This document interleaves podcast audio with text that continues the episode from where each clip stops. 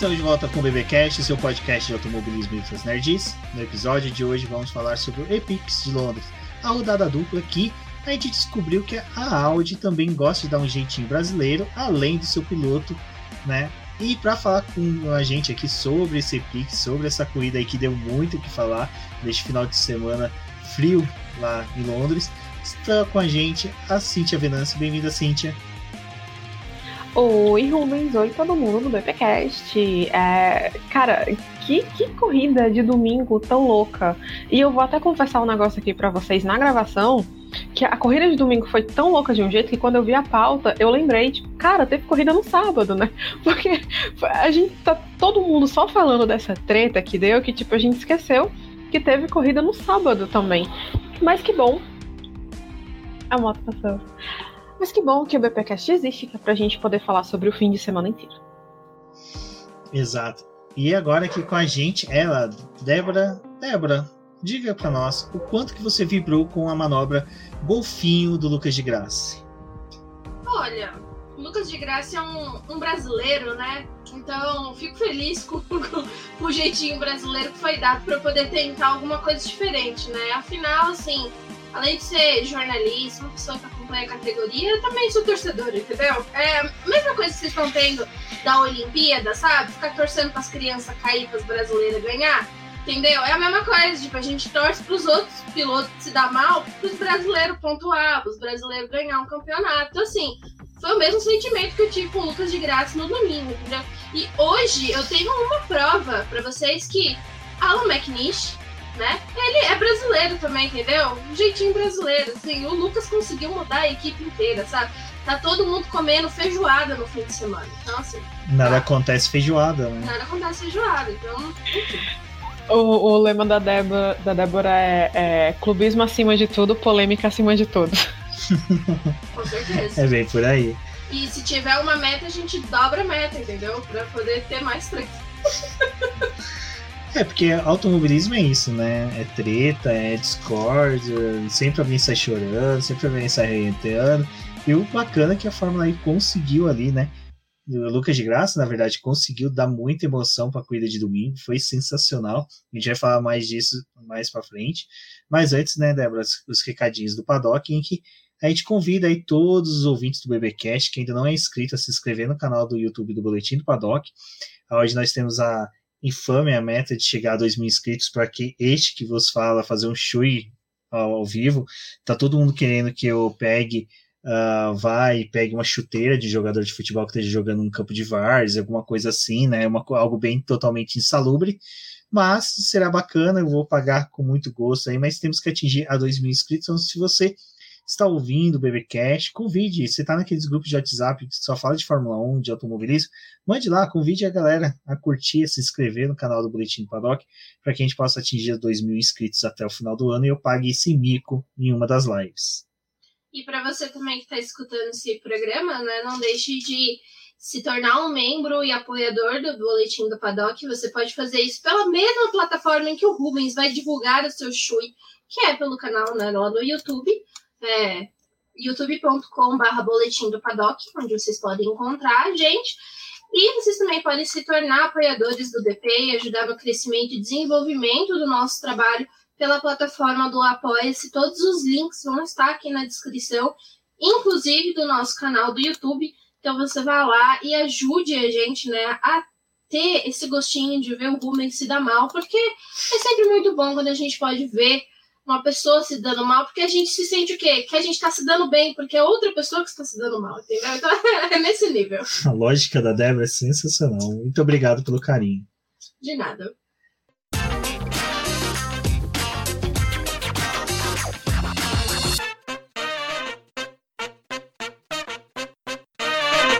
Mas é isso, pessoal. Vamos fugir dessa cena de querer me ver passando mal, né? Tem uma desentiria com bebidas obtidas por meio de sapatos alheios. Se ele tiver problema, assuma a live, Exatamente. Bom, e vamos para a corrida de sábado, né? Mas antes de adentrarmos a corrida de sábado, Cíntia, a Fórmula E decidiu, né, fazer uma corrida em um traçado diferente, né? Para quem é acostumado com os antigos cartódromos que tinha em São Paulo aqui, os indoors, que era dentro dos shoppings, a Fórmula ainda quis fazer uma coisa bem diferente. Para quem aqui em São Paulo conhece o Speedland, que é do nosso saudoso Tuca Rocha, é metade dentro de um local coberto e metade fora. O que gerou até uma expectativa que se chover vai ser o pandemônio. Isso é, primeiro que eu gostei da parte coberta, porque eles puderam fazer aqueles esqueminhas com as luzes também, e eu sempre acho lindo aquela parte do grid que ilumina o carro quando passa, sabe? Isso eu acho sensacional, essas coisas que eles fazem. Sabe o que, eu sinto falta disso? Ah. A contagem regressiva da luz verde. Podia ficar uma luz verde piscando no pit. Uhum. Esse setor tá luz amarela, os LEDs ficarem em amarelo. Cara, no dia que essa tecnologia chegar a esse ponto, eu vou bater muita palma para eles. é, e, e, e, você falou isso da chuva, o Sam Bird, ele comentou isso, né? Que tipo, se chovesse, eles iam levar algo, alguma coisa de, de água, né, para a parte coberta. Uh, e acabou acontecendo, assim, né? Eles pegaram no, na parte de treino mesmo, na corrida. Como sempre, né? Assim, a chuva espera a corrida acabar para poder destruir a cidade. Aconteceu a mesma coisa em Londres, assim. 15 minutos depois do que a corrida acabou, pronto, estava caindo o mundo, né? Assim, a gente não pôde ver. Mas a gente viu ali um pouquinho de pista molhada durante os treinos. É, mas, assim, o traçado ele era realmente meio, meio, travado, né? Não tinha as retas eram curtas, né? Assim, só tinha um ponto de ultrapassagem que era ali na, na curva 10, que era justamente a do modo ataque, que tipo, nossa, ontem, na, na ontem a gente está gravando na segunda, né? Mas na corrida de domingo, gente, aquilo a, a curva foi o, o, a guilhotina de um monte de gente, assim, porque não estava perdoando ninguém, né?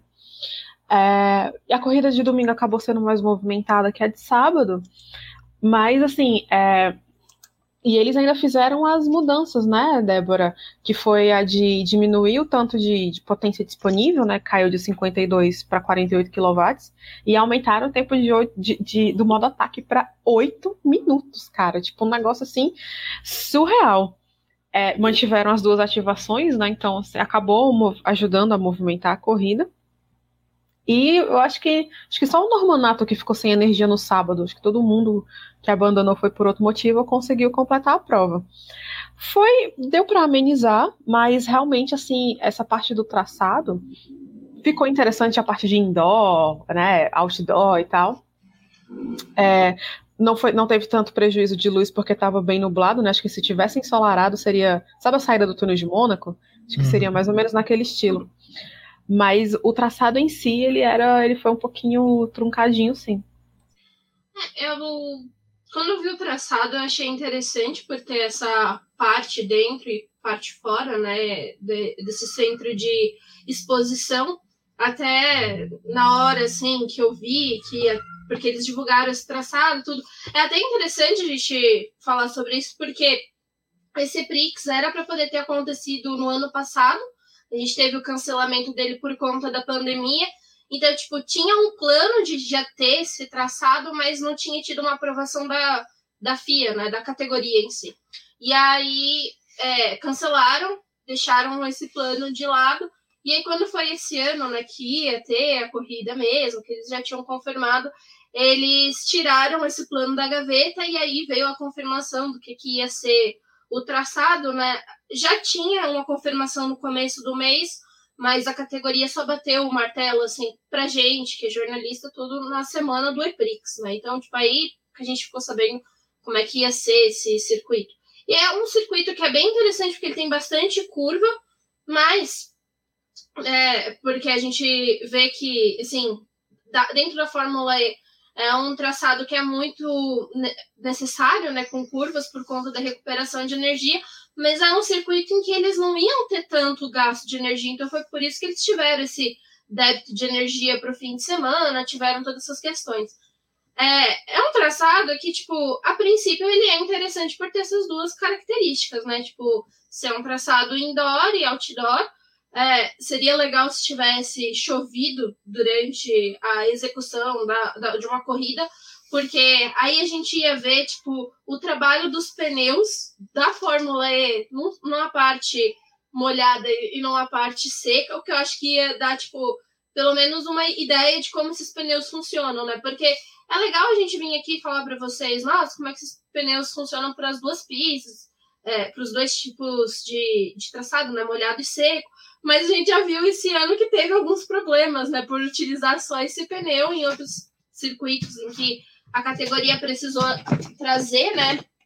Mas é, é interessante tudo isso. Tipo, é, ia dar um brilhantismo para a etapa, né? No entanto, é um traçado extremamente travado, não tinha é, pontos para você realizar tanto ultrapassagem. Então, tipo, a gente viu, principalmente no domingo, que é tipo última corrida antes das duas provas da final, em que o pessoal conseguiu se obliterar ali, quebrar os carros, né? Então, tipo, foi complicar aquela corrida do domingo. Mas no sábado, a gente teve uma corrida extremamente travada. É, essa adição, como a Cintia falou, né? Que eles fizeram um modo ataque com oito minutos, né? De, de duração, essa energia. Eu achei, tipo, muito ruim, porque, tipo, uma das coisas que é legal da Fórmula E é quando esse modo ataque ele funciona para você ter uma troca de posições ali. Se, tipo, tivessem quebrado esse negócio para pegar três ou quatro vezes, tipo, para que eles usassem é, por mais tempo, mas que eles fossem mais vezes ali para poder pegar ele, eu acho que teria dado uma dinâmica diferente para essa pista que era tão travada. Deixar os caras com oito minutos de uma potência extra num circuito que eles não conseguem ultrapassar, tipo, não foi a melhor solução para mim. Para mim, Débora, acho que não não era por esse lado que deveriam ter ido para essa etapa, sabe? Tinha como trazer uma dinâmica diferente. Tanto que é, a gente vai falar disso mais pra frente, mas o Lucas de Graça mesmo foi um piloto que não conseguiu ganhar posição, exceto no domingo, mas no sábado, no sábado a gente não conseguiu ver aquela escalada que ele costuma fazer, muito característica da forma como ele consegue trabalhar o modo ataque, né? E a, a escalada ali para poder conquistar posições. É, o problema dessa pista, para mim, não é que ela seja travada. A gente já viu a Fórmula E em pista travada tendo disputas bem acirradas.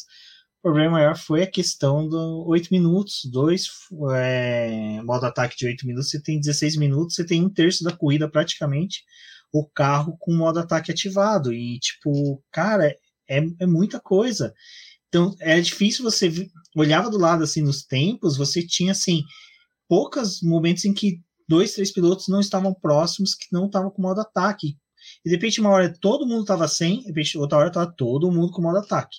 E ainda entre o safety car, então isso para mim foi o calcanhar de Aquiles dessa etapa, foi ter colocado dois modos de ataque de 8 minutos. Se eles tivessem feito a primeira corrida com o normal, que já era o anterior, e a segunda com para fazer um comparativo para um teste, tudo bem.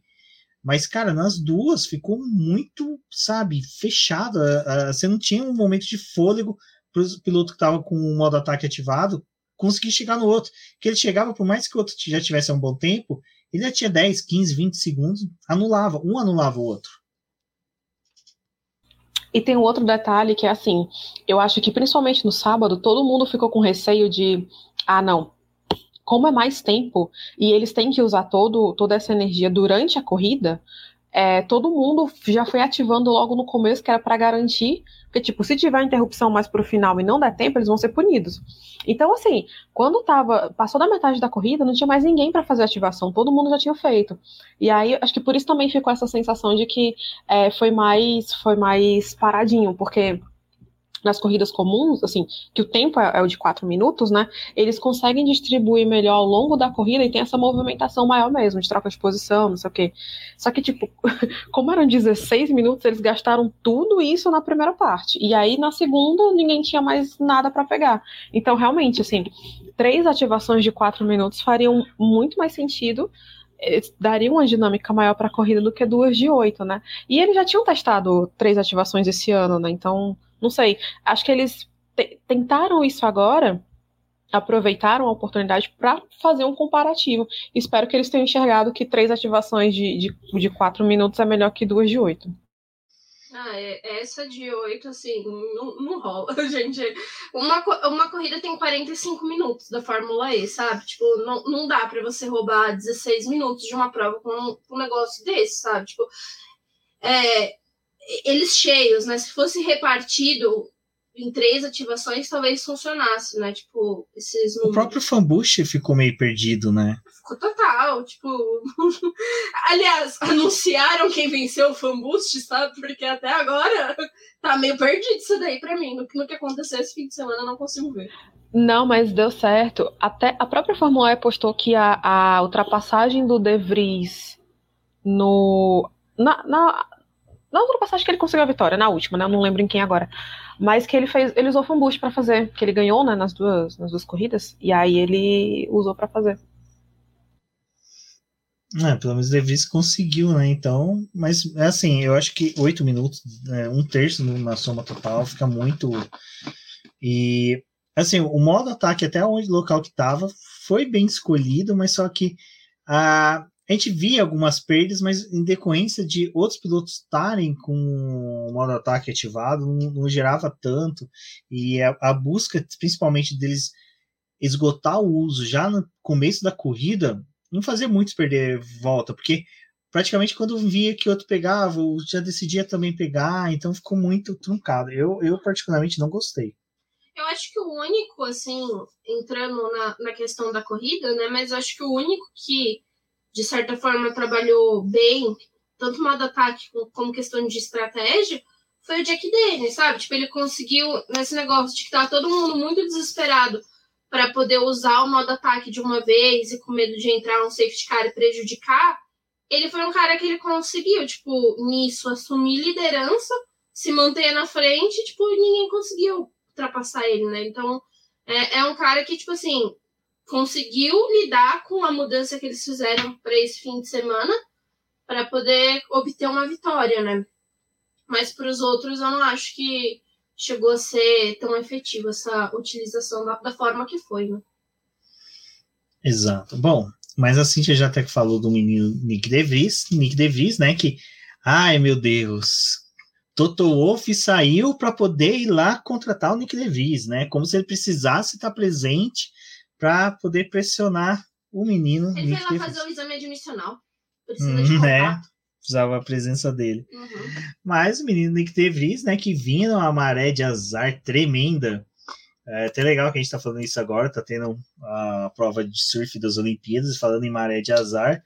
Menino Nick DeVries parece que chutou para longe, né, Débora? Esse azar aí dele fez um final de semana excelente. O DeVries, a gente a Mercedes como um todo, né? Tava complicado essas últimas etapas deles, né? Tipo, estavam ali balançando, tanto que a gente tava se perguntando onde estava a Mercedes. enfim, que casou que no mesmo fim de semana que o Toto Wolff tava lá, as coisas funcionaram, né? Tá todo mundo mostrando ali quem pode ser o segundo piloto para poder ficar do lado de Sir Lewis Hamilton, né? Enquanto Hamilton não deixa a categoria. Mas eu acho que o De Vries, ele teve um, um, bom fim de semana, assim, tipo, terminou a primeira corrida no segundo lugar, né? Então, tipo, o fato dele ter conseguido essa posição e, tipo, o desenrolar que ele teve, né, já fez ele voltar para liderança do campeonato, que, tipo, ele esteve ali, mas foi passando um tempo, tipo, se perdeu isso, né? Então agora ele tá na liderança de novo do campeonato, que é um ponto extremamente é, positivo, né, para o que ele tá dentro buscando é, nesse ano, né? Então é irretocável o que aconteceu com ele, pelo menos na nessas duas etapas, né? Tipo, tá em pódio, conseguir ponto, conseguir subir e, e tá ali mostrando o serviço dele foi muito bom. Cíntia, e é engraçado, né? O pessoal fala assim: ah, mas o Toto Wolff foi lá para ver o, o Nick DeVries. Aí o cara me começa a apresentar bons resultados. Para que, que a Mercedes vai dispensar ele, né? Para que, que a Mercedes vai desfazer dele na Fórmula E? Esse moleque já tá liderando o campeonato e tem grandes chances de vencer a temporada.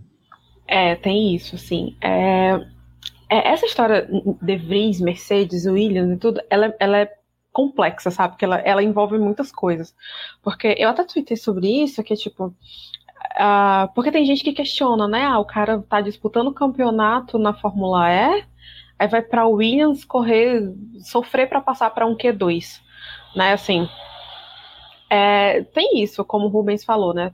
Começa na Williams, mas tem uma vaga surgindo, sei lá, daqui a. Do, o, Hamilton renovou por dois anos, né? Então, tipo, pode ser que daqui a dois anos tem uma vaga na Mercedes. Então, sim, ele pode estar no páreo, né? Se ele for para a Williams agora.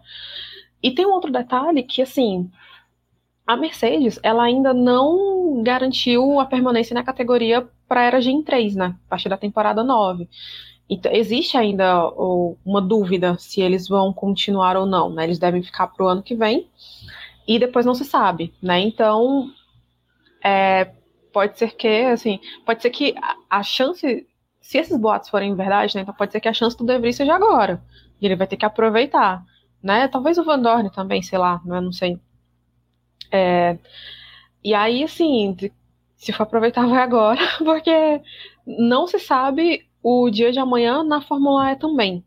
Né? Porque, como, como eu falei, a Mercedes ainda não, ainda não renovou, ainda não confirmou a participação na, no Gen 3. E, cara, mas independente de qualquer coisa, o, o De Vries ele tá tendo uma, ok, tá sendo uma temporada inconsistente, mas quando ele anda bem, cara, ele anda muito bem. Assim, é impressionante. Se ele fosse mais constante, eu acho que ele seria tipo da Costa no passado, sabe? Que, que já estaria assim, disparado na liderança, que hoje ele tá com tá com 95 e o, o Robin Franz tá com 89. É, então, realmente é uma pena que a Mercedes seja seja tão inconstante, pena assim, né, entre aspas, porque a gente faz corrente de oração contra, mas é, eles são muito inconstantes, né, então eles têm resultados muito bons e tem um, uma maré de azar, como o Rubens falou, que tava horrível a ponto do chefe da equipe vir a público e dizer, cara, tá ruim, né, assim, ele deu um esculacho meio geral aí. Mas, enfim, é, ok, o Toto Wolff pode ter ido, uh, pode ter ido lá para isso também, né, assim, mas ele também pode ter ido só se exibir porque ele é o marido da Suzy Wolf. Vai saber, né? Não, e dois segundos lugares, desculpa. Eu, se sou a Mercedes, nem a pau ia perder um piloto desse, sabe? Ele conseguiu dois segundos lugares. Numa, assim, na Fórmula E, seguir um resultado desse é uma coisa muito difícil. E tá muito competitivo, né, Débora? É, e o Dick DeVries, assim, por mais que seja, ele merece essa liderança, porque tudo bem, estava inconstante, estava, mas ele, por mais que seja, muitas vezes ele tava, tipo, um bom desempenho no final de semana, batiam nele, ele achava uma peça no meio do caminho, teve falha da equipe, teve tudo que atrapalhou também o moleque nessa trajetória no ano, na temporada, né? No ano, na temporada, ficou sensacional. Não, é, é realmente isso, né? A gente tá na, na reta final dos campeonatos, então, tipo, até agora, que foi realizado os dois EPRIX de Londres, eram quatro etapas, né? agora são rest, só restam duas, são as duas provas em, é, em Berlim. Então, esse era o momento de muita gente tentar conseguir pontos aí e fazer o deles, né? Porque a temporada está acabando, é uma temporada que ainda não se decidiu. É, a gente não tem como nem cravar que o De Vries vai ser campeão mesmo, porque vai depender do desempenho dele nas próximas duas corridas, mas ele assegurou dois pódios, né? Dois segundos lugares, 18 pontos é, nas duas é, etapas, né, para ele. Então, é um piloto que a gente não pode descartar o nome, mas a gente tem que ver o que, que vai acontecer na próxima etapa e se ele vai conseguir somar mais pontos aí para poder realmente obter esse título ou qualquer outra coisa, né? Porque a gente, olhando aqui, na primeira etapa que ele teve em Dirihá, foi onde ele teve a primeira vitória, né? Nesse ano, depois ele somou pontos com o nono lugar. Aí ele só foi vencer de novo lá em Valência para poder obter o primeiro lugar, né? Teve esse primeiro lugar. Depois ele ficou sem pontuar na segunda etapa de Valência. Mônaco ele não terminou. Em Puebla ele terminou em nono, então, tipo, também conseguiu uns pontinhos ali e só voltou a pontuar agora. E nisso a gente teve mais uma etapa em Puebla, duas em Nova York que ele não, não tinha conseguido, né? Então, é realmente um campeonato que a gente tá falando muito, que tá extremamente disputado, tá ponto a ponto, qualquer coisa muda. É, um detalhe desse fim de semana foi é, a vitória do Jake Dennis, que estava empatado com o Lucas de Graça, e aí consegue subir também para poder estar ali entre os quatro primeiros colocados desse campeonato. Então, tá extremamente disputado, sim. Não tem nada decidido ainda. É, a Mercedes pode levar esse título com o De Vries, mas depende do que acontece na próxima etapa. E Cíntia, o próprio Van Dorn ia ter um bom final de semana, né? Mas só que parece que a mira tá no carro dele. Nossa, demais, assim, e principalmente na, na corrida de domingo, né? Que assim, ele realmente tava, tinha tudo para vencer aquela prova, né? Ele tava com ritmo bom, tava com carro bom, tava conseguindo segurar o Roland. Só que teve o, o acidente lá que, cara, o Roland deu uma patinada ali, né? Perdeu a freada e tudo. O próprio Van Dorn falou na, acho que na entrevista pós-corrida, pós ele falou que o Roland falou com ele, dizendo que tinha perdido a freada e, e se desculpou, enfim. É, e aí foi na hora que o, o o de graça estava lá na frente. Então, assim, tinha um negócio, sabe? Foi um negócio muito surreal que aconteceu com ele. Aquelas coisas tipo, ah, tem coisa que só acontece comigo? Pronto. Foi tipo o Van Dorn, né? Foi uma pena, porque ele realmente estava indo bem, né? Estava se, se, recuperando, então ele junto com a Mercedes estava vindo de uma fase muito ruim, né? Seria um resultado importante para ele, piloto no campeonato. Acho que deixaria a, a Mercedes na liderança do, entre os construtores de novo, né? Mas aí tinha um, é, havia um Oliver Holland no meio do caminho, né? E aí não deu, então é, a gente lamenta essa, essa coisa, né? Tipo, mais sorte da próxima vez. É, que ele consiga completar a prova, né? Porque, enfim, tenso, muito tenso. Bom, na, no domingo, domingo não, Rubens, volta para o sábado, porque sábado ainda teve corrida e aquele piloto que tem quase o nome, quase de um whisky, Jack Dennis, conseguiu uma vitória que jogou ele para a quarta posição do campeonato, né, Cintia? Ele tá. É, entra, né? Ele é mais um que entra ali no hall dos que consegue, pode chegar ao título. Assim, vários tem, mas eu acho que do da Costa, que tá com 80 pontos, o Dennis e o Bird, que tem 81, são os caras que conseguem ainda ter uma chance maior de disputa contra os ponteiros. Eu acho que tem que ter aquele esqueminha de o curioso caso de Jake Dennis, porque é muito surreal, assim. É o cara que surgiu do nada, ninguém conhecia, sabe? Ele, ele é, veio muito do, das Fórmulas Júnior e tal. E ele tá aí disputando o título. Eu tava vendo aqui os números e, tipo, só três pessoas, só três pilotos venceram duas vezes nessa temporada. Foi o De Vries, o Burge e o Dennis. Né? Tipo, ele, ele ganhou essa vaga na BMW, tirando.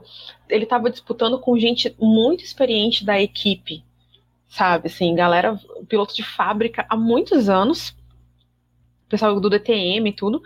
E ele foi, jogou, tá, é, realmente abraçou, né? Assim, se dedicou, foi para cima mesmo e tá aí é, o melhor novato da, da temporada, assim, sem dúvidas, né? Com duas vitórias no, entre ele, o Cassidy e o, Normanato, cara, não tem nem o que discutir. E, e, é muito interessante de ver que a Fórmula ela proporciona essas coisas, né? Porque você tem um piloto novato, jovem, inexperiente, de uma certa forma, que está disputando o campeonato, disputando o título com gente, sabe, peixe grande da categoria, né? E, e, eu acho que uma coisa muito legal também é que ele conseguiu dar uma renovada na BMW, né? Assim, a BMW que tentou, assim, era Andretti, né? Passou um bom tempo como Andretti, e aí depois que assumiu como a como BMW mesmo fez lá uma graça, assim, achou que ia empolgar, vive de pré-temporada, domina todas as pré-temporadas, aí chega na, na hora do vamos ver, dá uma queda absurda e tá aí, e tá, tá ajudando essa renovação da BMW. A montadora tá saindo, né? A Andretti é, tá, tá, deve ficar. Mas é, é, bom ver isso também, e é bom que ele se mostra, né? Tipo, para o ano que vem, para se ele não conseguir permanecer com o Andretti, que ele garante se ele tenta uma vaga em outra equipe, né? Porque ele mostra que ele consegue, assim.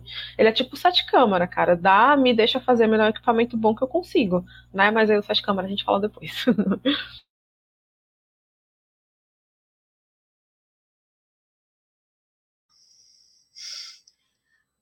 É, então, o, o Jake Dennis é o cara, a tartaruga no poste, né? Tipo, tá conseguindo chegar lá, às vezes a gente é, até se perde um pouco da do forma como ele tá, porque assim, pessoal, a gente tem que entender que tem pilotos que são favoritos dentro de uma temporada ou pela experiência que eles têm ou pela equipe que eles estão. Tipo, o Denis, ele não é esse tipo de piloto em que você fica tão focado durante uma corrida, sabe? Então, às vezes você, tipo, é, você vê ele chegando ali e depois você faz uma retrospectiva do que aconteceu para ele poder estar tá ali, né? E essa corrida foi isso que aconteceu, assim, é, o Lin tinha conseguido a pole no sábado, então era um piloto que a gente estava vendo, assim, pelas circunstâncias em que a gente teve durante o sábado, principalmente com a classificação, é, pegou uma parte da pista molhada porque tinha chovido, né, antes da classificação, então eles passavam ali por dentro do centro, mas tinha aquele, aquele trecho ali da pista em que a, ela estava evoluindo, o Lin conseguiu a pole, mas o Denis ele teve ali, tipo, ameaçando o pessoal e conseguiu uma vitória, e foi o que eu falei lá no começo do, do podcast, né? É interessante que, assim, a vitória dele veio, ele conseguiu trabalhar muito bem o modo ataque, porque vários pilotos não conseguiram, muitos que utilizam dessa estratégia do modo ataque para poder ganhar posição não conseguiu. O Denis ele conseguiu fazer isso muito bem no sábado, então ele usou aquilo ali para poder é, surpreender, né? O, o Lin, principalmente, porque o Lin era o piloto que era é, o líder da prova, mas também teve o fato de precisar surpreender o próprio é, Nick De Vries, né? Então, tipo, um piloto que estava numa corrida muito forte. Então, ele consegue assumir essa primeira posição, fazendo esse bom trabalho ali com a utilização do modo ataque, questão de estratégia. Então, vence, né? E isso, como a gente está falando desde, é, principalmente nessa reta final do campeonato, tá fazendo muita diferença você ter um pódio, ter uma vitória. Ele estava empatado com o Lucas de Graça lá pela 14 posição, se eu não me engano, 14 ou era 15, eu não, não me recordo agora. Mas ele estava com a mesma quantidade de pontos que o de Graça e essa vitória dele ajudou ele a, a ter esse salto, né, e ficar com, entre os líderes, né. Então é um resultado muito bom para esse piloto e bota ele aí nas cabeças, né? Então, é claro, tipo, agora que ele tá ali mais perto dos líderes, é, conseguiu essa outra vitória, é um cara que a gente presta um pouco mais de atenção para poder ver o que, que ele vai fazer também nessa próxima etapa, né? Porque a gente tem que, que realmente vai ser assim, quantos pontos que eles vão conseguir somar para poder vencer, né? Ele conseguiu dois pontos na prova do domingo, mas o resultado dele do sábado foi o que realmente assim salvou a, a temporada de certa forma, sabe? Salvou ele em posição para poder estar tá ali brigando com os líderes. É, o Jack Dennis, o que acontece? Ele é um piloto que, nas categorias de base, ele foi muito parecido com Pedro, com Pietro Fittipaldi. Ele não conseguiu se firmar na Fórmula 2, ele foi um piloto que chegou até a Fórmula 3, ele chegou a ficar à frente do De Vries na, na antiga GP3, na antiga Fórmula 3, e ele depois que teve um começo ali até bom em categoria de base, ele de repente sumiu, aí foi para DTM, virou piloto de teste da Aston Martin, aí quando a Aston Martin se juntou com a Red Bull, ele virou piloto de desenvolvimento da Red Bull, que é aquele cara que fica no subsolo da fábrica, pilotando simulador mais velho que qualquer outra coisa, né? Ele foi companheiro do Norris, né? Em algum momento Carlin. aí da Carlin na Fórmula 3 britânica. Fórmula 3 europeia, na Freca. Então, ele ele é um bom piloto que é aquele cara, né, que tipo, cara, ficou sumido um tempo, a gente parte prestar atenção.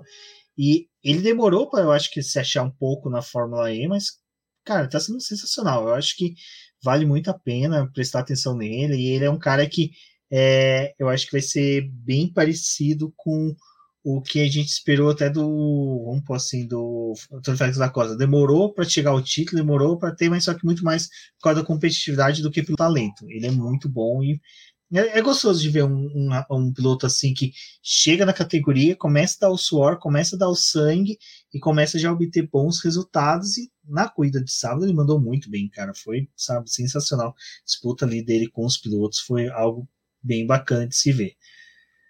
Bom, outro que foi muito bom, né, Débora? Diga-se de passagem, a Débora adorou, porque nós estávamos assistindo. Que filme que era? Nem me lembro do livro. Filme, eu falei, nossa, você já viu o Instagram do Lin? Ele é um piloto muito bonito, muito ajeitado. Aí a Débora, deixa eu ver. Aí ela, olha, não sei quanto você, mas as fotos dele Ajeitado. são. Não, e ele é bonitão, ele, e assim, a questão é que é isso. O que chamou a atenção nossa foi o seguinte: o cara é um lord. Se vocês pegar o Instagram dele, ele tira foto bem dele mesmo. E é algo Todo que eu mundo no Instagram do. Lin agora, vamos lá. Exatamente. Ele tira foto muito bem dele. E isso é uma coisa, uma destreza ele que ele vale tira a umas pena. fotos assim, tipo, bota o celularzinho ali e finge que tá passando pelo lugar e é super natural, sabe? Tipo, ele tem o fotógrafo dele, ele é o fotógrafo dele. E eu, e eu gostei de ver, porque eu vou ser, part- particularmente, eu vou cometer, é, resolver um erro meu, que é nunca ter prestado atenção dele em Le Mans. O cara é um britânico de Le Mans, o cara é um lord, né? Eles chamam de cavaleiros britânicos de Le Mans, são os, os ingleses que vão. A Motorsport sempre faz um especial com todos os pilotos britânicos, e o Lindsay é sempre muito bem destacado, por causa ele também é piloto da Aston Martin lá, então, cara. Eu fiquei satisfeito em ver isso e depois E ficou satisfeito em ver o Instagram dele também. Exatamente, gostei pra caramba. Comecei a seguir, stalkeei ele bastante. Coitado Fiz, do Lin, cara. É- Fiz- Ele deve ter ficado assustado comigo. sim, fiz o esquema de ir lá nas três primeiras fotos dele, dar as curtidas para ele ver que eu fui ver o Instagram dele. Espero ser notado por ele. Mas o que importa pra gente é ele na pista. Rubens, ele já postou a foto com a menina aqui, a gente não tem mais chance, Rubens. Não tem importância, não tem. Trissal tá aí pra isso.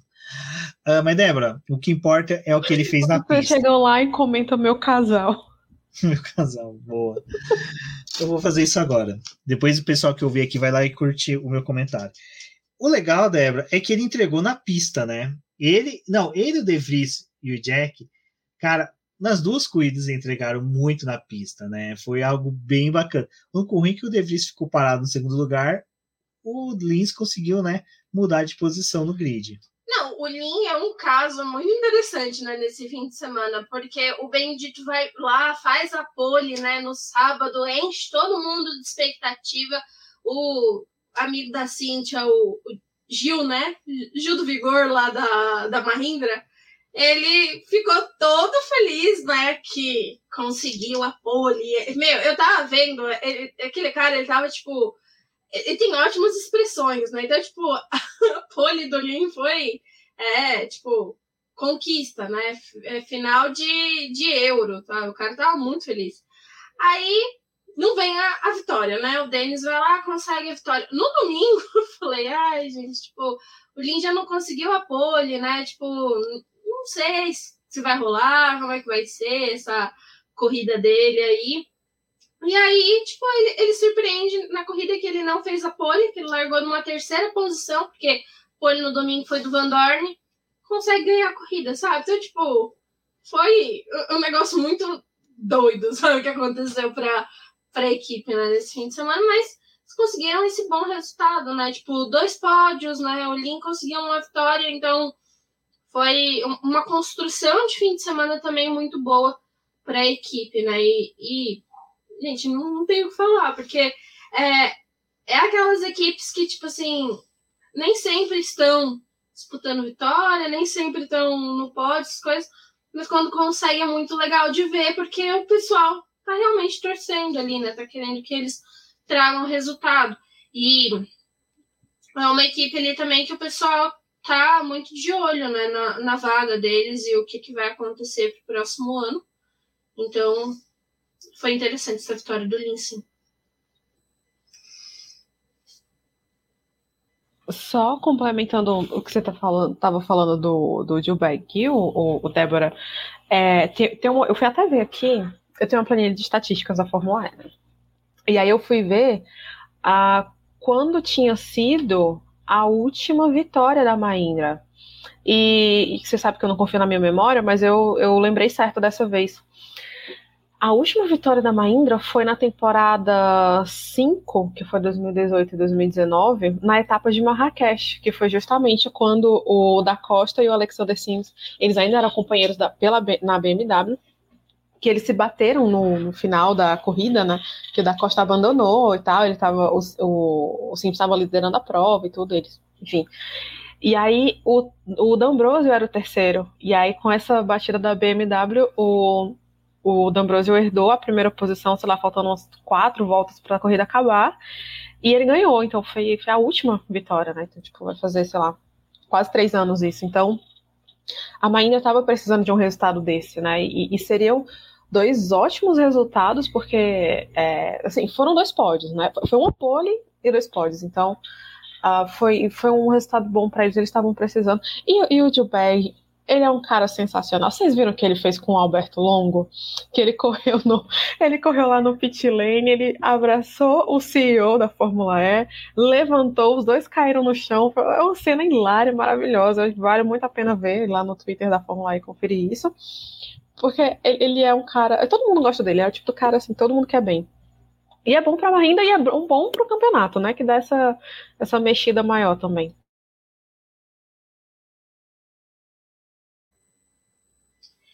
E é, o, o, Alexander sim é companheiro né, do, do Lin, a, a dupla de Alex. E o Sims ele teve um pódio que foi é, na Itália, né?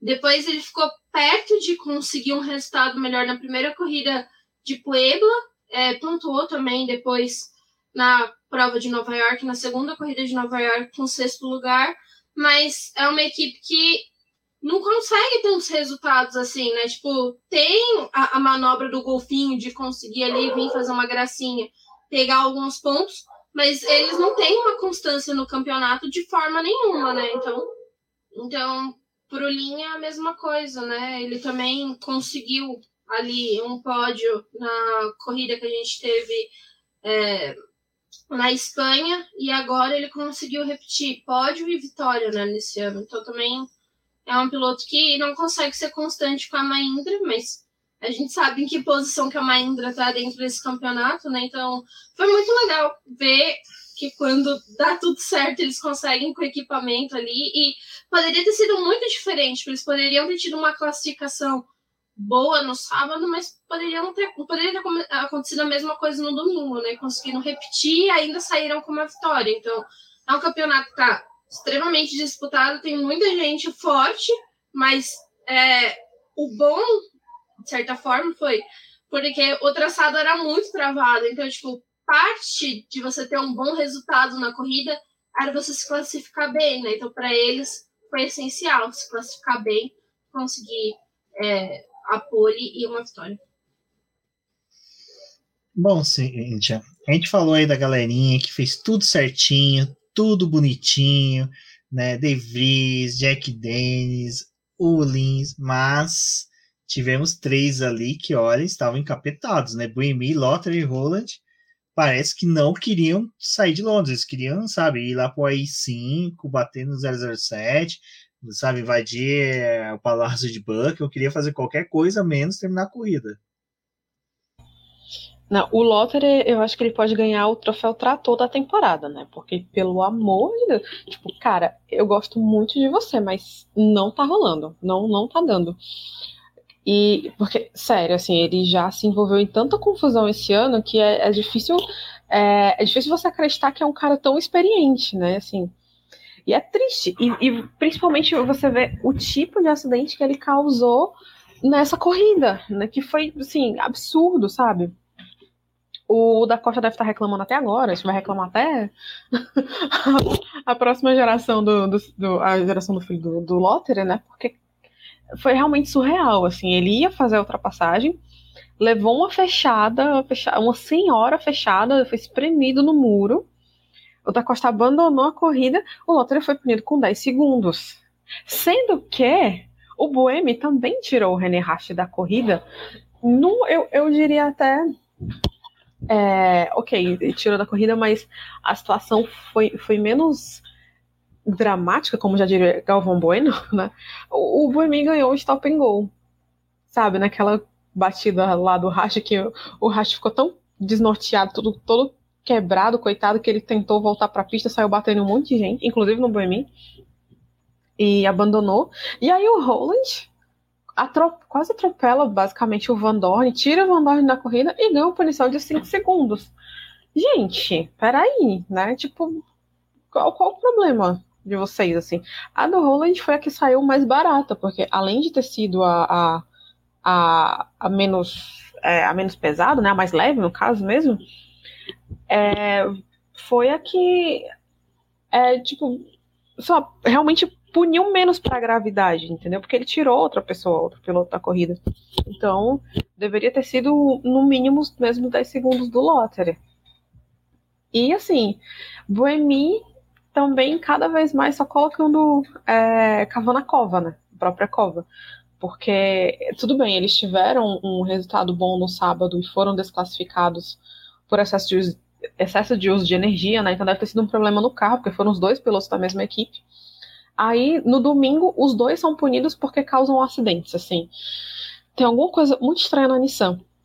E eu tenho a teoria de que é pra, tem muito a ver com a liderança, sabe? Que eles estão com liderança dupla, né? Tipo o que a Renault tá fazendo na Fórmula 1, que é tipo, ah, tem, tem dois chefes agora. E é, é muito chefe, é muito cacique para pouco índio, então não sei, eu acho isso muito estranho e acaba não dando certo, tanto é que a equipe tá como tá. E o Boemi tá como tá também. Então, enfim, é, mas eu só queria ressaltar essa, essa inconsistência, né? De, de punições que, tipo, para mim é, é, absurdo. Assim, não, não rola. Eu acho muito estranho, muito estranho mesmo. E foi a manobra, acho que, principalmente a do Boemi com o Rast, né? É, pela forma como o Rast jogou depois do carro ali no Boemi, muita gente achou que o culpado do incidente era o, o Rast, né? Mas o Rast ele também ficou meio vendido ali na situação. Tipo, não tinha espaço, o BM fechou ele e deu, tipo, a única coisa que eu tenho pra poder fazer, meu filho, é bater em você, porque é uma, a curva que eles bateram é uma curva que era muito fechada, então, tipo, não tinha o que não tinha, sabe, o que fazer. É, é, o Rast acabou sendo prejudicado pelo que aconteceu ali, mas Tava todo mundo muito afoito na, na última corrida, né? Na corrida do domingo. Realmente o pessoal tava naquela gana de tentar garantir pontos, de tentar alguma coisa. E, e deu esse problema aí pro, pro Rast, né? Então, ali, quando saiu a punição pro BMI, eu já meio que imaginava que a punição do BMI ia vir mesmo, porque é, o negócio não, nem sempre eles julgam pelo o, a consequência do, do negócio, né? Mas pelo incidente em si. Quem começou o incidente foi o Buemi, né? Tipo, a consequência do Rash ter acertado o carro dele inteiro foi porque o Buemi não deixou espaço, né? Bom, a gente já discutiu isso, né? Que a Nissan, ela. É, tratores Nissan, né? Para todo mundo, porque eles vão para a Fórmula E para poder varrer, né? E, e é aquela coisa que eu já falei mil vezes: quando você vê um incidente, você já procura. Se é um carro da Nissan, Buemi, entendeu? Aquele meme da Marge Simpson, né? Tem um incidente, Boemi! Mas no caso é o Boemi, né? O pior é isso. É, às vezes o companheiro de equipe dele traz também uma dúvida, né? Mas geralmente o é, é ruim, porque, cara, assim, eles acertam os pilotos que tá conseguindo desenvolver bem na corrida. Eles não escolhem o, o cara que tá ruim, o cara que já tá com carro com defeito. Não, eles miram no cara que tá conseguindo ter um bom desempenho sabe? O cara tá lá no rádio, tá, putz, hoje eu me consagro, minha família tá assistindo, tal, não, eles vão lá e acertam justos cara. Já tiraram o Nato da liderança. André Lotter, total, nessa mesma vibe também. Nossa, o Lotter... o de graça quase falou, né? Tirem esse velhote da categoria, sabe? Só faltou isso. Porque o Antônio realmente ficou pistolaço com, com o Lotter.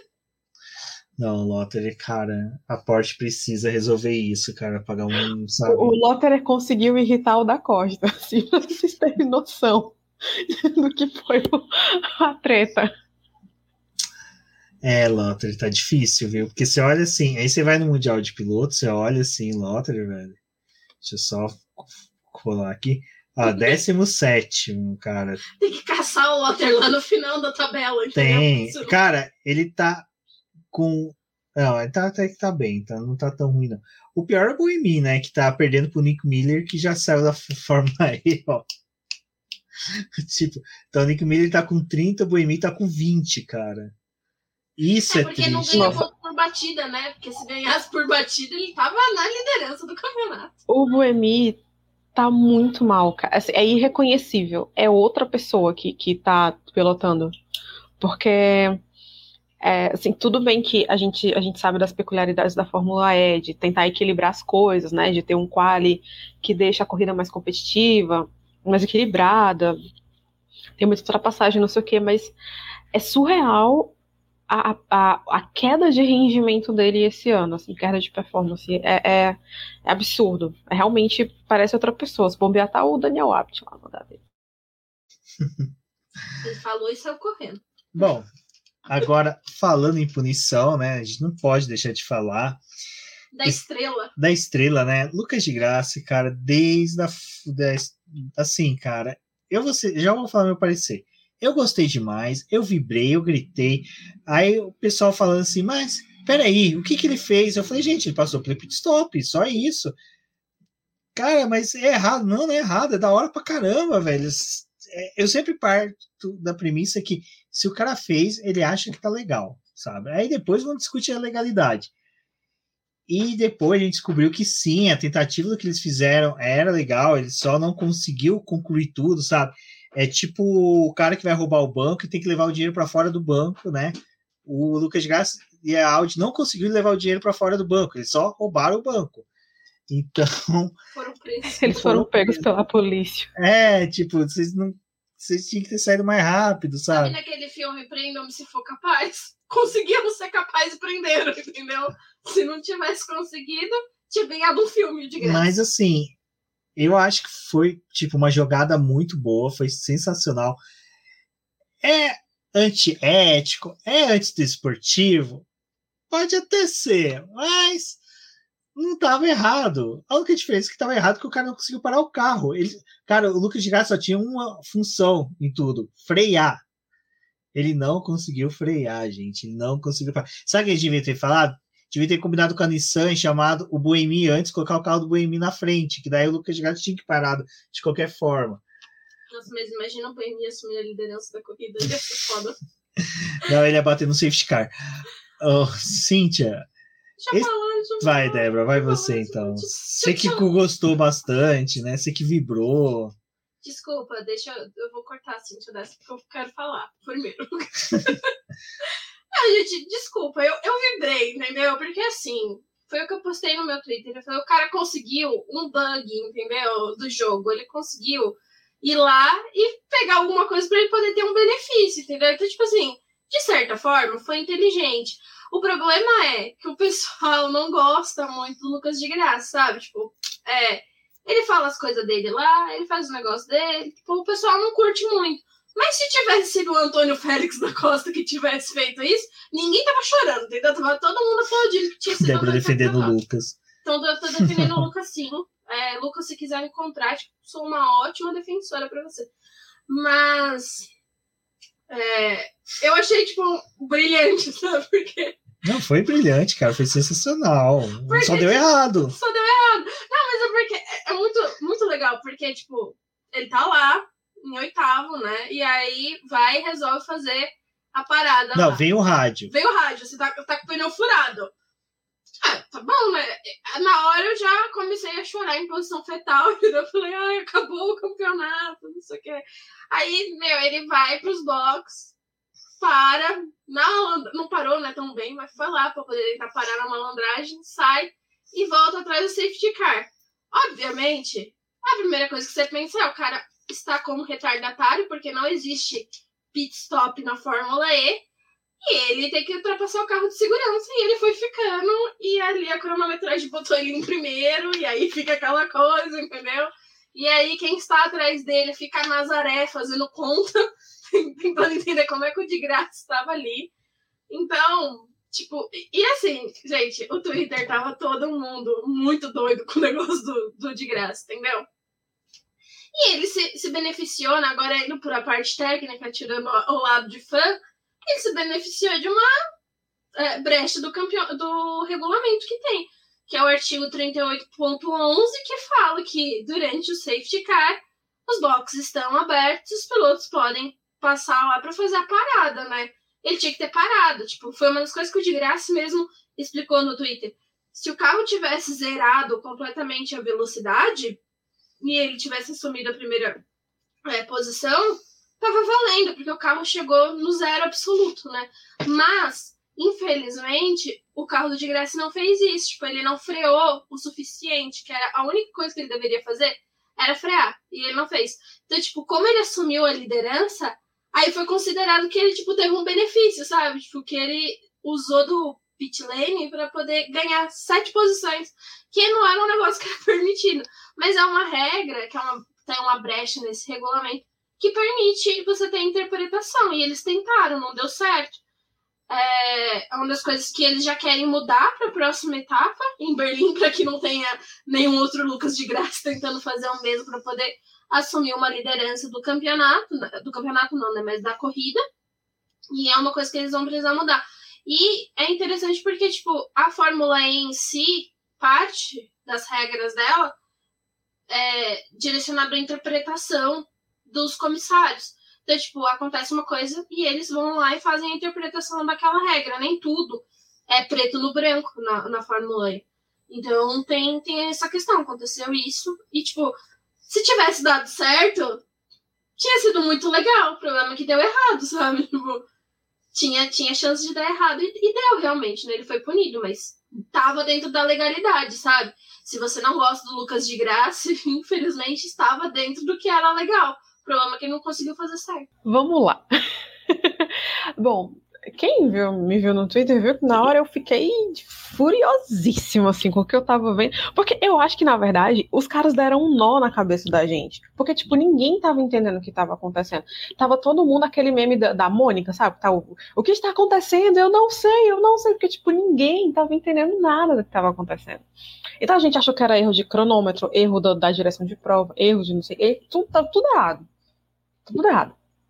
Mas é como a Débora falou, assim, os caras, é, eles acharam uma brecha e, tipo, a gente reclama, reclama, reclama, mas, assim, automobilismo vive de tentar achar brecha em regulamento para ganhar alguma vantagem em algum canto, porque é um esporte que se ganha no milésimo do segundo. Então, tipo, qualquer vantagem que, que o pessoal conseguir, tá valendo, né? Então, é, tem isso, assim, e, e uma coisa que, independente de, de, de tudo, de qualquer opinião, pro lado A ou B, eu acho que o que eu tô tentando fazer, né, pelo menos, é, tipo, é alertar o pessoal que, assim, as punições da FIA, que a FIA deu pro, pro de graça, foram feitas em cima de regras, tá? Não teve. A gente tem essa discussão de certo e errado, né? Moral, ético, antiético, não sei o quê, não sei o quê mas ele não foi punido por conduta antidesportiva, assim. Isso, isso seria, isso talvez seria a discussão caso a manobra tivesse dado certo.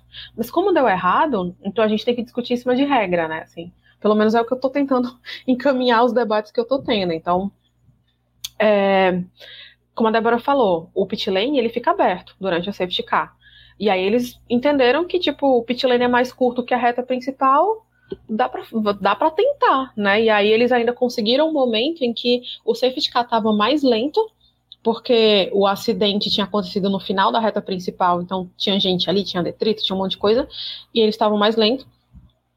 Uh, então o Lucas de Graça estava tava no máximo a 50 km por hora, estava mais rápido que o safety car. Então, assim, ele, tava, ele ia chegar na frente, né? Se ele tivesse parado um segundo, parado, parado. E foi justamente o que não aconteceu, que ele freou a roda parou, mas o carro conseguiu deslizando, então o carro não parou. Ele teria que ter parado. E porque o carro não parou, foi que ele foi punido. Ele recebeu um drive-thru.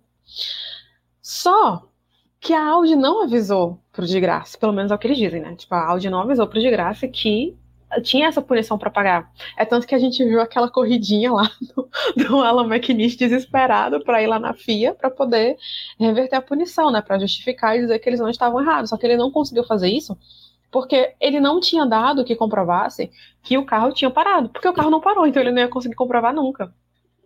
E, e aí eles não avisaram porque eles tentaram até o último segundo, né, reverter. Só que a FIA decidiu, ah, você não vai avisar mais não, então pronto, lascou. E aí ele foi desclassificado da prova porque ele não cumpriu o drive-thru. Não é porque teve conduta antidesportiva, né? Tipo, de novo, essa discussão ela é do público. E talvez dos pilotos também, tudo assim. Tem gente que acha muito errado, enfim, não sei o que. Na transmissão teve gente que ficou, né? Uau, nossa, né? né? Assim, eu fiquei putaça também, então. Mas agora, com a cabeça mais fresca, né? Assim, analisando as informações, e, e isso fica até nota mental, né? Fica de aprendizado para mim, esperar um pouco antes de, de ficar com raiva. É, e, e, assim, a gente vê que, tipo, não foi legal. Não foi. Não, não tinha nada proibindo de. proibindo a Audi de tentar fazer o que eles fizeram. Né? O que eles tentaram fazer. Mas é, é, é o tipo da coisa que tem cara de trapaça. Eles não assim, legalmente, né, pelo regulamento, eles não trapacearam, mas tem cara de trapaça. Eu acho que e é isso que pega muito, né? E tem o histórico também do piloto, né? Que a gente sabe que o, o de graça ele teve uns momentos muito controversos em diferentes categorias ao longo da carreira dele. Então tem esse agravante também. Além do que ele não é uma das pessoas mais queridas do meio automobilístico de um modo geral. Então assim a gente não fala só de público entre os próprios pilotos, entre o próprio pessoal da Fórmula E, ele é uma pessoa que tem dificuldade de se relacionar com a galera. Então, tipo, a fama dele não é boa, né? Enfim, mas tem o público dele, então tá valendo. É... Enfim. E, e, é isso sim que eu tô tentando falar para as pessoas, né? Que tipo a, a, punição foi em cima de regra, foi, ela foi é, centrada, ela foi bem embasada. E o restante é a discussão nossa, porque a gente acaba falando mesmo. Todo mundo quer opinar. E aí, tipo, é, mas foi isso, assim. Na hora eu fiquei putaça, agora eu tô mais. Eu, eu entendi a situação, então eu tô mais tranquila, até para falar, discutir, opinar e tudo, e acalmar os ânimos. Mas, assim, de um modo geral, eu acho que não pegou bem. Eu acho que foi muito mais nocivo para a categoria do que benéfico para a equipe, para ele, sabe? Mesmo se ele se tivesse dado certo, eu acho que eles teriam saído com uma mancha. Uma, eles teriam saído manchados nessa história toda, né? É, até porque, assim, a gente sabe que a Fórmula E tem uns preconceitos dela, assim, sofre, né, os preconceitos e tudo. A gente já teve, já tinha acontecido, acontecido duas situações bem polêmicas, né, nessa temporada, que foi a história lá de Valência e a desclassificação do Verlaine no México, então vem essa para somar, né, e aí, assim, numa temporada só eu acho complicado. Então, por isso que eu acho que foi muito mais, fez muito, foi, foi muito mais é, maléfico, né? Trouxe muito mais malefícios do que benefícios. Mas é isso, sim. Legal não foi, mas questiono. Eu questiono. Não, eu, só para poder finalizar, eu acho que é, as críticas ao de graça foi muito por conta disso, né? Do que ele já fez em outras categorias, do que ele fez na Fórmula E. Então, obviamente tem esse, esse sentimento de que ele fez algo muito errado. Mas, tipo, eles trabalharam com uma brecha, sabe? Se tivesse dado certo, é, a gente tem que levar em consideração que o campeonato tá acabando, né? Tem duas corridas. Até então, ele, com uma folga aí ainda é, nesse último Prix de Londres, ele era um cara que ele podia ganhar o campeonato sim, porque a gente já falou da, da questão do Jack dele, sabe? Tipo, uma vitória para ele ia mudar muito o campeonato Lucas de Graça.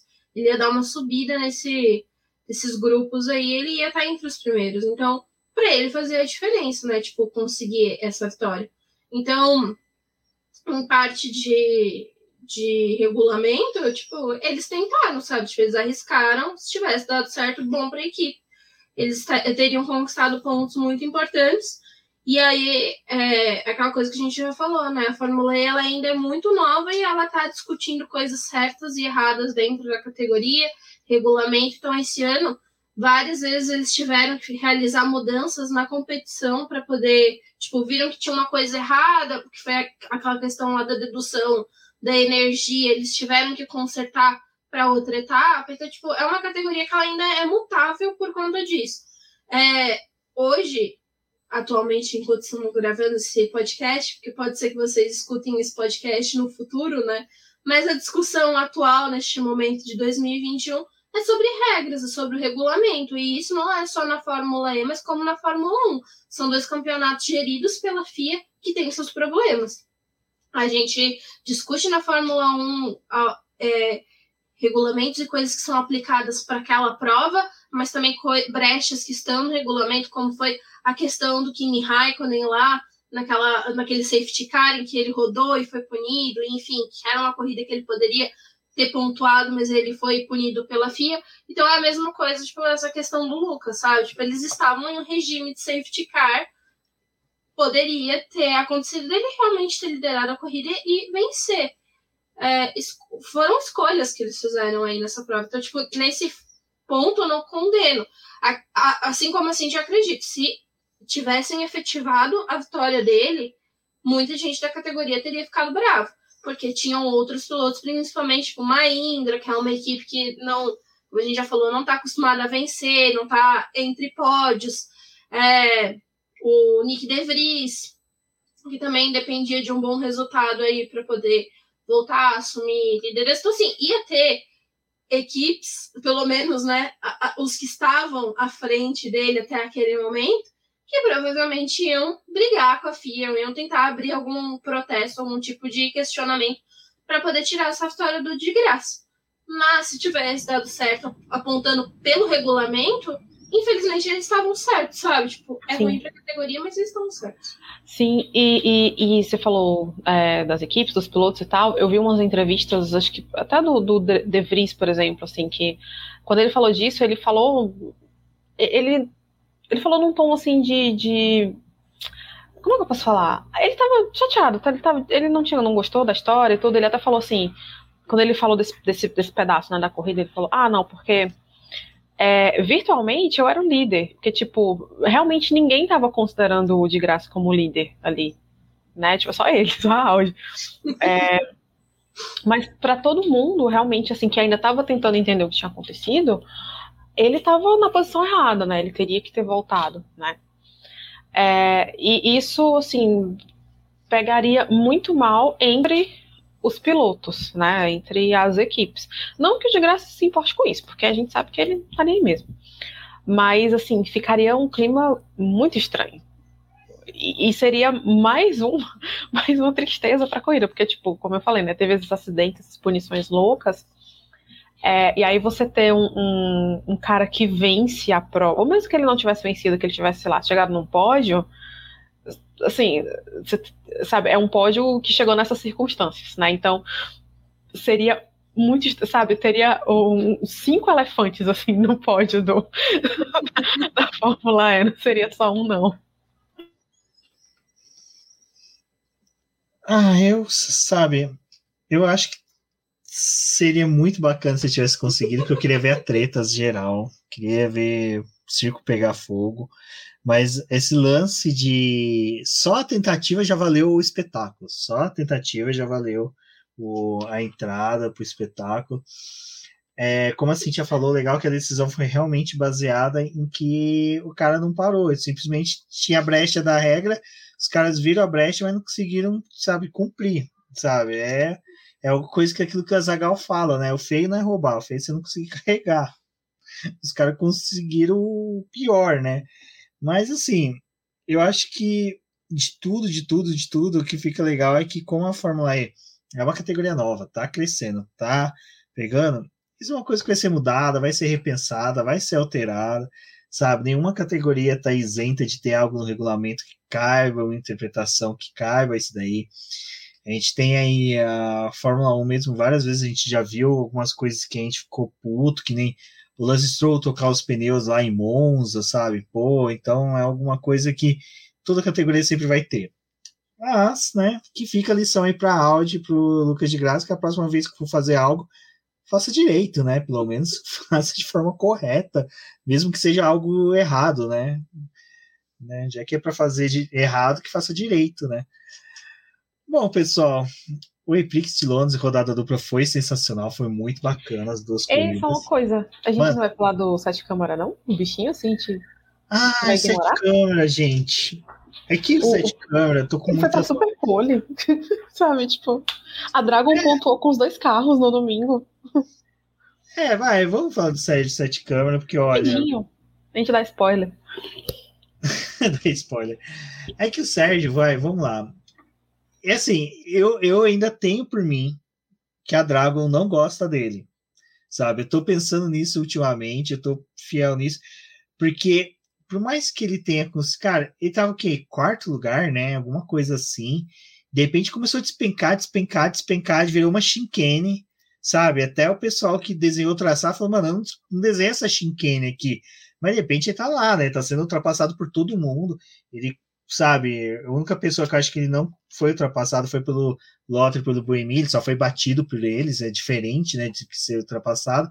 Mas, Cintia, você que puxou, então, final de semana dele teve isso, né, ele brilhou, mas ao mesmo tempo foi ofuscado pela Dragon e pela categoria em si, que, assim, não a categoria, mas tudo que orbitou ali em volta dele atrapalhou o fim de semana do menino. Não, então, você falou em Shinkane, sabe quem, qual, quem foi a Shinkane dele no sábado? O de Graça. Porque é, depois, que, depois que eles tiveram aquela disputa lá, que eles deram um totozinho, cara, acabou o carro do Sete Câmara. Inclusive, assim, eu tô rezando desesperadamente para alguém dar um carro melhor para essa criatura, porque pelo amor de Deus, gente, que dó. Dói, sabe? Dói ver que ele, ele consegue andar melhor que, o, que aquilo. Aquele trambolho, sei lá, que ele usa, e, e não vai, o carro não vai. E quando vai, volta. Despenca, como o Rubens falou, né? Porque, gente, no sábado ele chegou em último, assim, muito triste. E, e, ele tava indo bem na de novo, ele tava indo bem na corrida e teve problema no carro, né? Porque ele teve os problemas de novato, né? Enfim, na, na, no início da temporada, bateu em alguns momentos e tudo. Mas ele teve muito mais problemas com o carro, né? Então, sim, é uma pena. Estão falando que ele renovou com a Dragon, não sei, a gente pode. Vamos tentar confirmar isso muito em breve, né, Débora? Mas é, eu queria muito que ele, que ele conseguisse equipamento melhor, uma equipe melhor, que ele tivesse mais condição de lutar por, por ponto, sabe? Pode, tudo, porque ele, ele pode, ele consegue fazer, ele, piloto, né? E, e aí, assim, a Dragon com toda essa confusão, treta, batida, punição, sabe, safety car, gente parando onde não devia, não parando quando queria, né? A Dragon acabou ganhando aí, herdando umas posições e pontuou com os dois carros, né? O Joel Erickson chegou em décimo, fez aí um pontinho, e o Sete Câmara marcou quatro. Então, bom para a equipe, bom para ele, né? Assim, e, e bom para ele piloto mesmo, né? Porque ele achava que tinha, a gente até falou, né, que ele achava que tinha pontuado lá em Puebla, lá no México, e não pontuou, tadinho, mas pontuou agora, e, e é bom é, dar uma, uma, uma injeção de ânimo final aí, né, nessa, nessa reta final da, da temporada. É, mas é isso, assim, e a Débora com certeza tem que mandar para ele as areias lá do Maranhão, né, Débora? Com certeza, ele tá precisando, né, porque é, era um fim de semana que era o ideal para ele conseguir pontos nas duas provas, por ser um circuito travado, e que ele tinha o benefício de não ser tão ultrapassado, né, por conta do ritmo do carro. Então, era uma prova ideal para que ele conseguisse pontuar tanto no sábado quanto no domingo. Infelizmente, não deu certo, né? Aquele toque com o Lucas de Graça fez ele perder muito rendimento e acabar em, na última posição. Né? Não era esperado, né? Principalmente pela disputa que ele teve é, da Superpole, né? E no sábado foi até uma disputa bem interessante, porque, como a gente falou, né? Teve a chuva antes da classificação, a pista foi evoluindo, mas no domingo ele também estava ali para poder fazer uma boa classificação. Então é um piloto que a gente sabe que ele tem muito potencial para poder entregar resultado e para poder fazer boas provas, né? Mas ainda depende de um equipamento melhor, mas aí a gente sabe que nem, nem sempre né, todo talento é, vai conseguir ser demonstrado, principalmente com o equipamento que, que tem, né? Tipo, é a mesma caso ali do, do Russell, né? Tipo, tenta, tenta, tenta para poder conquistar pontos e é muito difícil porque o carro é ruim, porque tem outros carros melhores, enfim. É, eu não sei quando vocês vão estar escutando este programa, mas a gente vai conversar com o, o Sérgio Sete Câmara, então passe lá no BP para poder conferir a nossa entrevista com ele, para poder é um bate-papo sobre a temporada dele, mesmo faltando ainda duas corridas para poder acabar a temporada, fechar a temporada, mas a gente vai conversar com ele. Então, dependendo do dia que você vai estar escutando este programa, passe lá no nosso canal para poder verificar se a a entrevista já está disponível e também ver a primeira entrevista que a gente fez lá com ele no começo da temporada, até para vocês terem um comparativo, né, do quanto que ele conseguiu evoluir e do que ele achou dessa apresentação dele né, nesse ano. Eu só quero que vocês perguntem para ele se ele tá colocando o nome de algum piloto na boca do sapo para poder pegar a vaga, porque ele precisa de uma vaga melhor. Tô brincando, perguntas para ele não, senão ele vai ficar chateado. Mas eu tenho muita esperança ainda que, sei lá, uma, uma equipe aí veja o que ele consegue entregar na hora que o carro da Dragon tá conseguindo ter resistência, sabe? Depois parece que o carro da Dragon entra num pico de, de desespero, vamos falar assim, porque olha, é porque triste demais. Pico de energia eles sempre conseguem, né? É, pico de energia, depois vem pico de depressão, né? Que é o carro tem, porque olha, o carrinho miserento. Bom, pessoal, agora sim, fechando a live, que foi. Live não, né? Podcast, que foi muito bacana, bem legal. Final de semana rendeu bastante. Lucas de Graça, infelizmente, não conseguiu uma vitória tortuosa. O Sérgio Sete Câmara, coitado.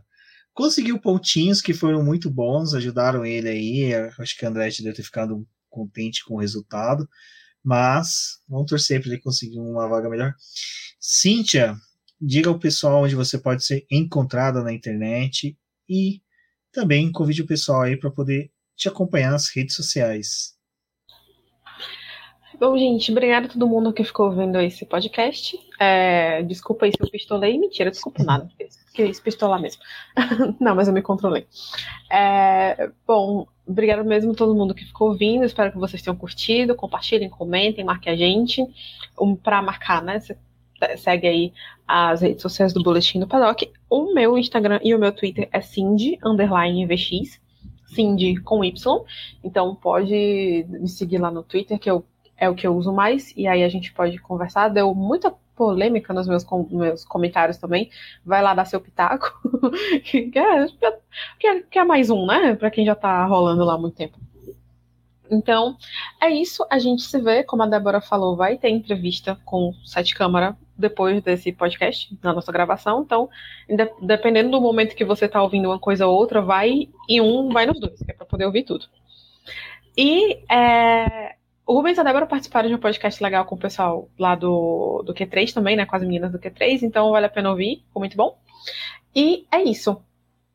É, então, até a próxima. Beijinhos para vocês. Tchau, tchau.